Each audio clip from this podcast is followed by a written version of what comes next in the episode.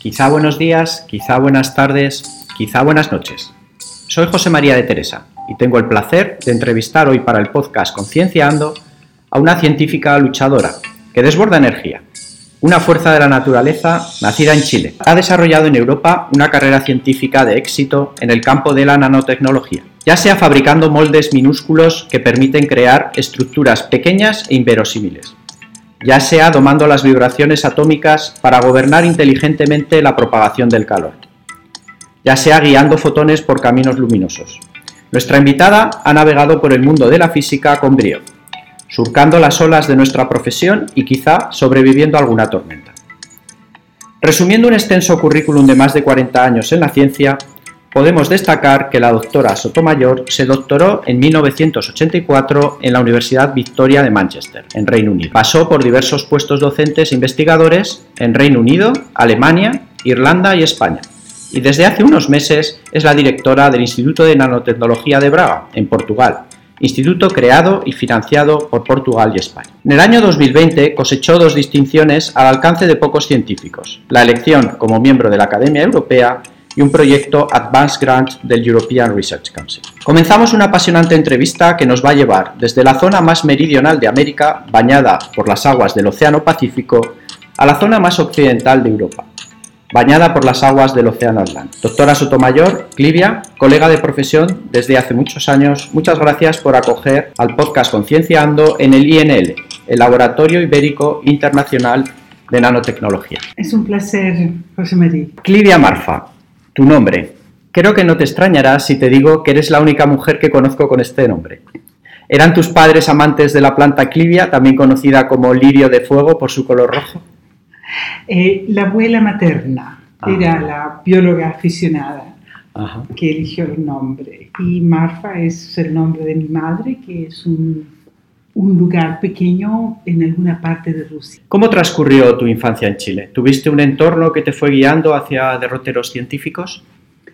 Una infancia muy feliz, muy privilegiada, con padres completamente dedicados a nosotras, somos dos. No había límites, muy simple.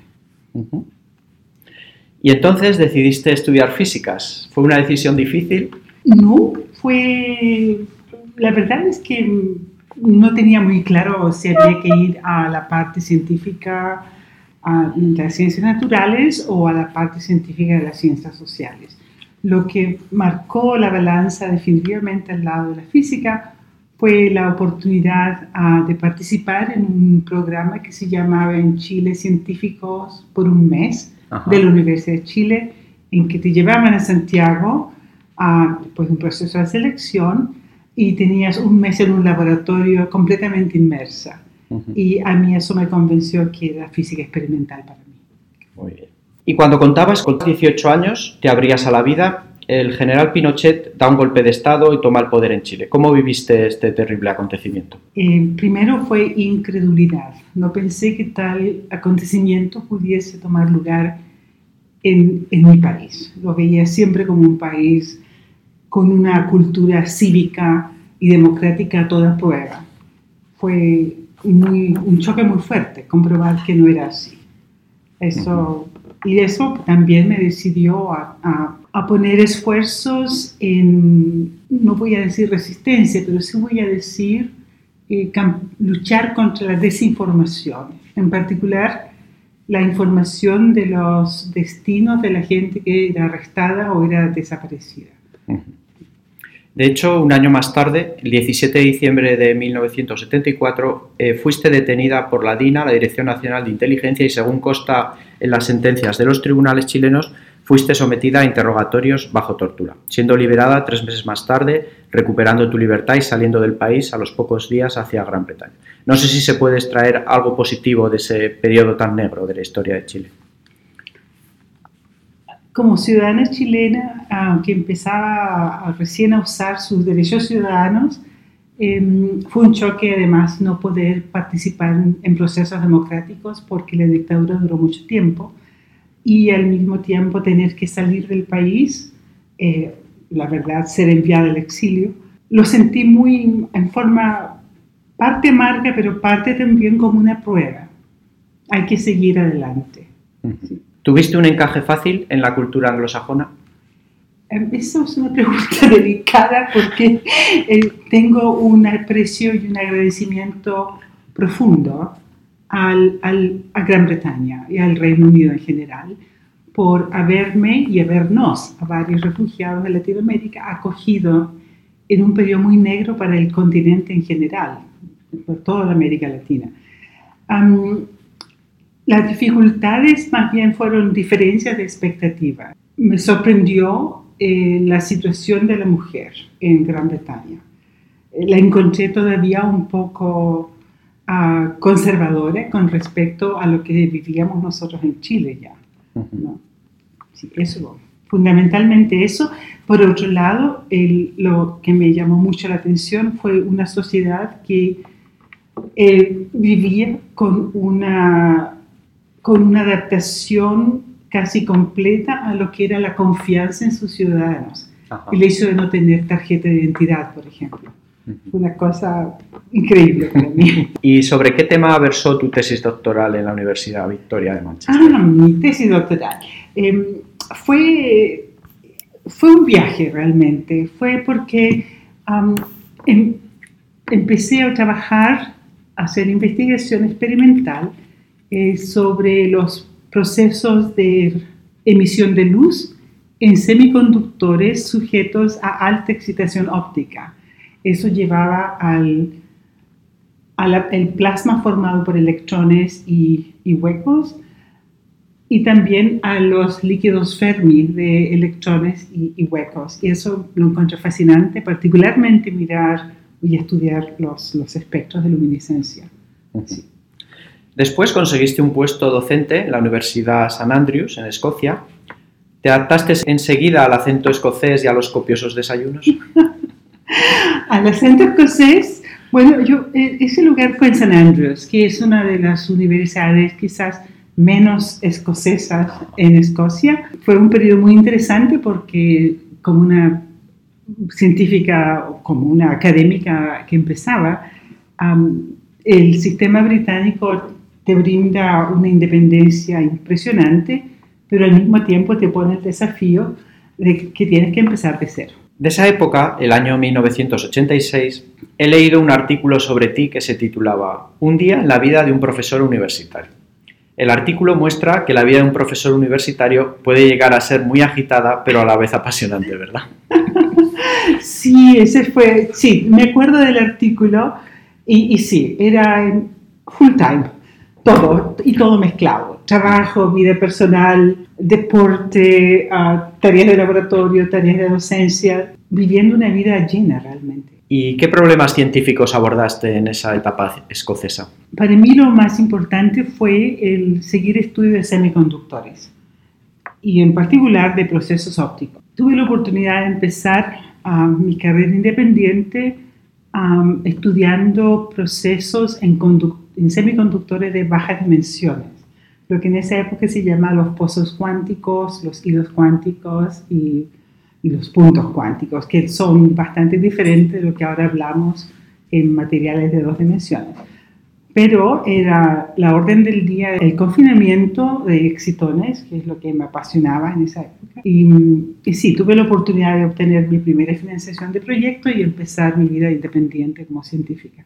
Unos años más tarde diste otro giro a tu carrera y te desplazaste a Alemania a la Universidad de Wuppertal, con un puesto de catedrática de Ciencia de Materiales e Ingeniería Eléctrica.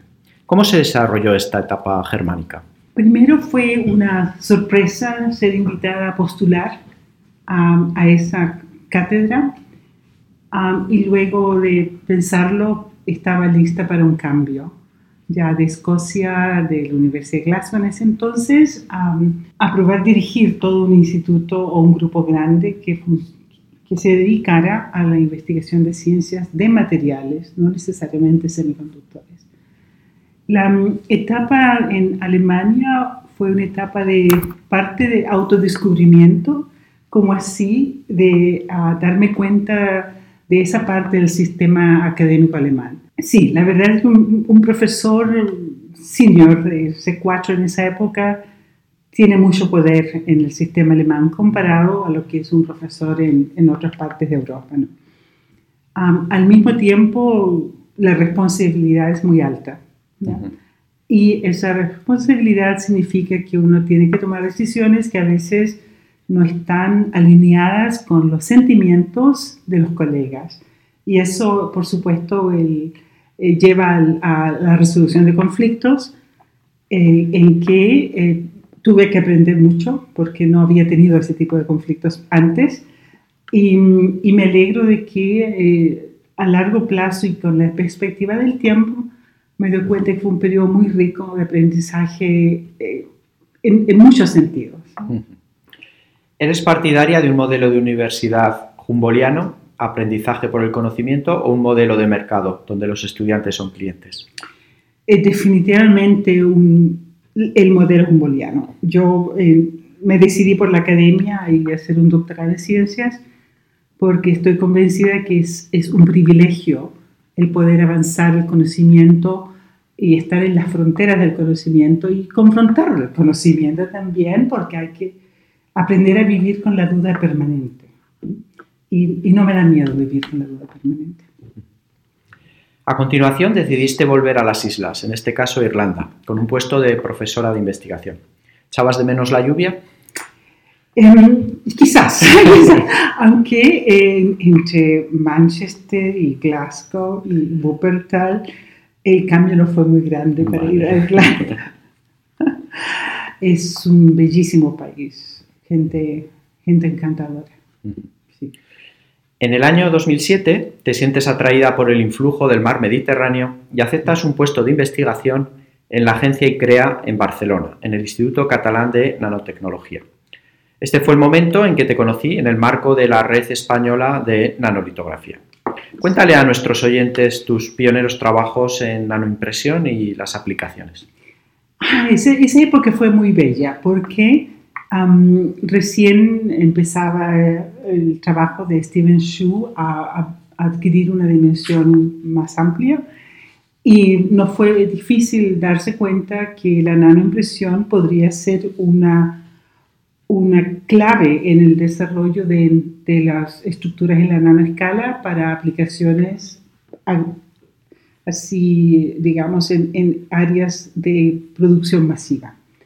Nosotros empezamos ya en 1996 con los primeros experimentos en Alemania y, y desarrollamos junto con unos consorcios europeos, dos otros proyectos, eh, procesos que tenían múltiples aplicaciones. Decidimos incluso hacer un handbook, un, manual de, de, procesos que podrían usarse en, varias partes de, de la ingeniería. Al mismo tiempo había problemas, desafíos grandes en la parte científica.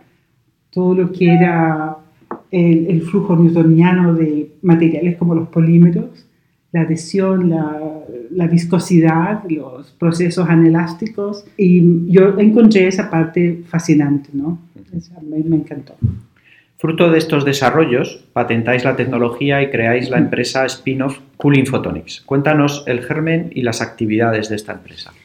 Sí, el Cooling Photonics eh, lo creamos en, ICN2. Fue el resultado de la investigación que llevó a cabo Juliana Jaramillo Fernández, un miembro de mi grupo a nivel postdoc, financiado por el programa Marie Curie Co-Fund. Ella eligió el tema, lo descubrió y realmente le apasionó lo que era el, el cooling radiativo los resultados fueron muy impresionantes. Ella tomó la iniciativa de decir, sí, quiero, queremos patentar, patentamos. Y luego en, el ICN2 en Barcelona, con el apoyo financiero de programas de Verochoa de que tenía el instituto, se pudo avanzar más y crear el spin-off, que entiendo ya son como 20 o más personas y ya están funcionando muy bien con aplicaciones en no solamente en, el área de producción de energía, sino que también aplicaciones en, viviendas, en automóviles, en otro tipo de cosas. ¿Cuál es la idea detrás del proyecto Advance Grant, que han financiado con más de 2,5 millones de euros? A tenor de lo que hemos estado discutiendo hoy en la reunión que hemos tenido, ¿quieres utilizar los fonones, es decir, las vibraciones atómicas, para procesar información? Ah, más bien, más que procesar, es transmitir. Creo que el movimiento de los átomos es una forma quizás muy elegante de transmitir la información en lugar de hacer que la materia transmita carga o transmita fotones. Ah, entonces la idea es, ah, un poco aventurera, ¿no? Por supuesto, es ver si podemos guiar esas vibraciones en forma de una guía de ondas para que lleve señales 0 o 1 o análogas entre dos puntos en dos lugares dentro de un microchip. Porque los, otros, um, los otros interconectores eh, de, uh, de, un microprocesador a otro pueden ser eléctricos, pueden ser cobre, y los de un sistema al otro lo más fácil y eficiente que sean fibras ópticas. Trabajando en el campo de los fonones y del transporte de calor, imagino que una de tus físicas de referencia será Mildred Dresselhaus, primera mujer catedrática del Instituto MIT en 1985. Afortunadamente se ha dejado atrás la discriminación hacia la mujer en la ciencia, los, por lo menos en los países de nuestro entorno. Quería hacerte dos preguntas sobre este tema. ¿Cómo has vivido tú en primera persona esta evolución? ¿Y qué pasos habría que dar, en tu opinión, para alcanzar una igualdad plena? Mi contribución al área de la, participación más amplia de la mujer en, en, investigación comenzó en 1984, cuando en el Reino Unido se lanzó la iniciativa Women into Science and, Tech and Engineering, WISE, y, y fue un, otro viaje, darme cuenta de las situaciones, los factores que entraban a jugar para que las mujeres no consideraran la carrera científica o si la consideraran, la abandonaran rápidamente al, terminar su, tesis o su postdoc y decían, bueno, hasta aquí llego. Mm. Recuerdo claramente que extrapolando los datos de progreso en esa época, se calculaba que necesitábamos como 200 años para la igualdad para que hubiera un, digamos, 50-50 en, en, la representación a nivel de senior scientists, porque eh, muchas colegas se quedaron en un nivel intermedio y mm, creo que ha habido un progreso, ha habido progreso, se ha avanzado bastante, pero al mismo tiempo me doy cuenta de que hay como un, un backlash, un, una resistencia un retroceso eh, a nivel de, de, mujeres científicas ya en posiciones senior. Se han, habido casos en el, del Instituto Max Planck, en, en, este, en particular, han habido casos en la ETH, en, en Zurich, que a, mí me han afectado profundamente porque nunca esperé que eso iba, podía pasar aún, a pesar de todo. Pero es, es un cambio cultural muy fuerte en algunos, en algunos países, en particular los países de habla germana, de alemana, ¿sí? es, es algo sorprendente. y, y creo que se necesita muchísima convicción y aceptar los desafíos incluyendo el preguntarse a mí misma, ¿estoy dispuesta a? ya, para seguir adelante. En ciencia siempre existen oportunidades en la interfase entre distintas eh, disciplinas o en trabajos multidisciplinares donde trabajan conjuntamente científicos con conocimientos variados. ¿Ves oportunidades de este estilo y aplicaciones de, de tu tema de trabajo, la nanofonónica, en ciencias de la vida y en la salud? Oh, sí, definitivamente. Algunos estudios ah, que se han hecho en la Universidad de Bordeaux, ah, haciendo um, scattering de en, en, celdas, han mostrado que los ah, módulos de Young son muy comparables en, en sistemas que indican que movimientos de naturaleza casi estadística pueden romper las, las paredes de la, de la, pared doble de la célula. Hay otros experimentos que se han hecho en Göttingen que muestran también el, el rol de las vibraciones en los gigahercios en las funciones de los mitocondrias. Entonces hay todo un universo todavía por descubrir de cuál es el rol de las vibraciones, son las vibraciones atómicas, en el material biológico. ¿no? Entonces, porque eso tiene una implicación muy fuerte en la reproducción celular y por la parte de las mitocondrias en qué material genético se pasa. A lo largo de tu carrera has supervisado a más de 20 estudiantes de doctorado y 60 estudiantes eh, o investigadores postdoctorales. ¿Cómo percibes la evolución a lo largo de todos estos años del talento y de la motivación de los científicos más jóvenes que se asoman a la ciencia? Ha cambiado, definitivamente. Yo, yo recuerdo haberle dicho a mis estudiantes eh, que estaban entrando al convento o al monasterio, dependiendo de su género, porque es la vida, de, la carrera de científico tiene ciertos periodos que hay que respetar. Es, es una de las carreras que no acepta mucho desviaciones de un estándar. Y eso tiene implicaciones también para la representación de género. Lo que era, los, por ejemplo, cómo trabajábamos los, los cuando yo era postdoc, eh, es muy diferente de cómo enfrentan hoy nuestros postdocs jóvenes su relación con la investigación. Nos amanecíamos en el laboratorio, mm. calculando, haciendo experimentos. Vivíamos para nuestro proyecto, vivíamos para nuestro experimento, nuestra muestra, nuestras simulaciones. Indudablemente que los cambios culturales significan que a las generaciones nuevas le dan un valor diferente a las otras actividades y quizás eso sea más saludable. El asunto es que no estamos en un universo propio, estamos en un mundo en que hay países y culturas en que todavía se funcionan como investigación viéndola como forma de vida, como la vio mi generación.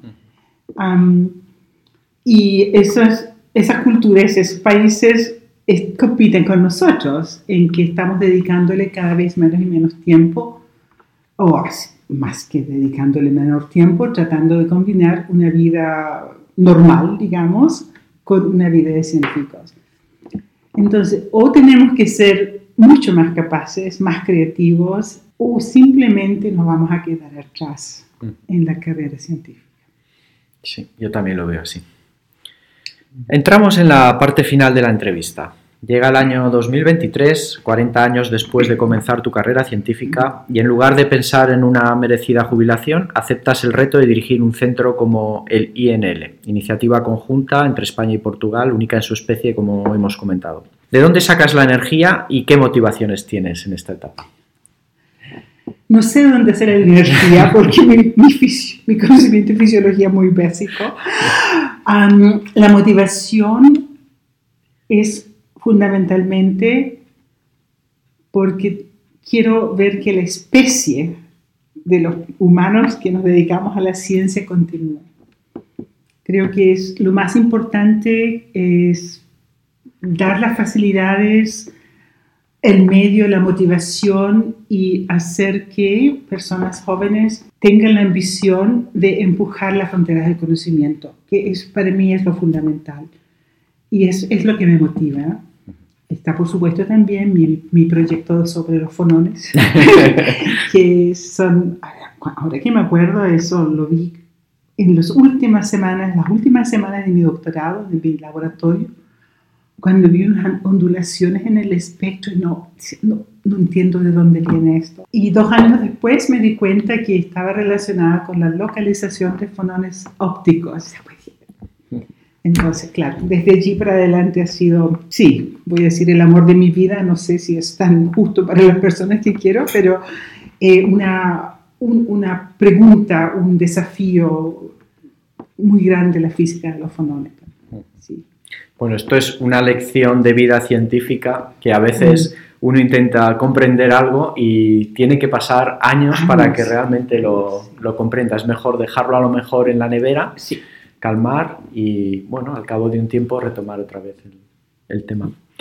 He leído algunas entrevistas tuyas recientes acerca de los retos que afronta el nuevo instituto, el INL, eh, como renovación de equipos de laboratorio, atracción y colaboración con empresas, desarrollo de nuevas líneas de investigación, atracción de talento. De todo esto, ¿Cuáles son tus prioridades? Creo que lo más importante es fomentar una cultura en que hay que avanzar. No puede ser más de lo mismo. Tienen que haber factores nuevos, ideas nuevas y también formas nuevas de trabajar. Mm. Porque lo que se ha empezado aquí ha sido muy valioso, la infraestructura es envidiable y como que tenemos el deber de ver más allá de las estrellas realmente. Mm. Una oportunidad de desarrollo actualmente es el CHIPS Act, la ley de, de chips a nivel europeo, que es el, como el nuevo marco europeo para un mayor desarrollo y producción de semiconductores y de microchips aquí en Europa, porque ya hemos visto que hay una excesiva dependencia de Asia en, en esta tecnología que es clave hoy en día. ¿Cómo ves la situación en esta temática de Europa y el posicionamiento que pueden tener países pues, como Portugal o España? Yo alcancé a, a experimentar o a a ver cómo la industria de semiconductores europea mandaba sus fábricas a lugares de bajo costo laboral. Y no era muy difícil en esa época predecir que la investigación iba a seguir al desplazamiento de, las, de los foundries de la fábrica. Em, lamentablemente perdimos como dos décadas. Mm. Y ahora estamos en una misión, un desafío muy grande, eh, que es la, volver a retomar una soberanidad sobre la independencia tecnológica de algo que es tan fundamental como los microprocesadores y todo lo que significa el diseño, los algoritmos, todo lo que significa la digitalización de, la economía y de la vida en general en, la sociedad en que estamos. Creo que aún podemos. Eh, soy optimista por naturaleza. creo que aún se puede y creo que hay que buscar los nichos. Y mm, mm, de lo que entiendo, Europa se ha dado cuenta a los niveles de la Comisión Europea que hay que primero tener una estrategia que ya está vista. Segundo, el compromiso del sector industrial, que obviamente también después con, con la pandemia y, todos los, los, desarrollos políticos, geopolíticos, está claro que también para que la industria también lo necesita. Y luego lo que falta y lo que no va a ser muy fácil es el motivar a la gente joven que elija estudios y carreras en esa área. Mm.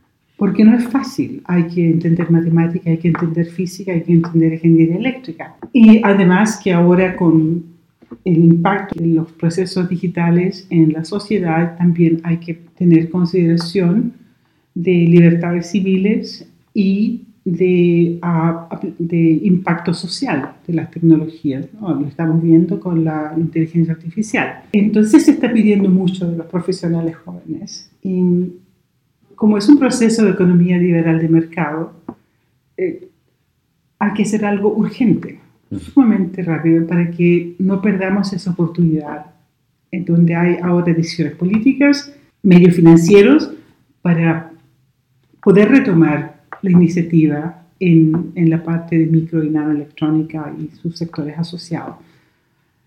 Pero la clave son las personas. el resto lo puedo comprar uno, pero la motivación de las personas, el compromiso a una sociedad democrática europea basada en medios tecnológicos que no están en contradicción con los valores nuestros, ese es un desafío y yo creo que todavía nos falta trabajar en eso. ¿Por qué otras tecnologías crees que debería apostar Europa? Ya desde la época en que estuvimos en un proyecto de tecnología y diseño, me quedó muy claro que en Europa hay una riqueza envidiable, que es la capacidad de diseñar circuitos y sistemas. Al mismo tiempo, Europa tiene una tradición extraordinaria en las ciencias sociales y humanistas. Hemos fallado, sin lugar a duda hemos fallado, en el diálogo con las personas que exponen a posiciones filosóficas, posiciones políticas, sociológicas, incluso económicas, para poder tener un desarrollo armónico y, y tomar una iniciativa que no solamente busca la economía liberal de mercado, sino que la busca una sociedad que pueda defender valores democráticos. Y como participé en el grupo de consejeros del programa de tecnologías emergentes del futuro, ese grupo que um, era un grupo de advisors a la comisión, nos dimos cuenta rápidamente que la incorporación de las ciencias sociales es no solamente deseable, sino que es una condición sine qua non para un desarrollo armónico social en mm. Europa. Ahora sí, Clivia, llegamos a la última pregunta de la mm. entrevista. En realidad no es una pregunta, sino es un test.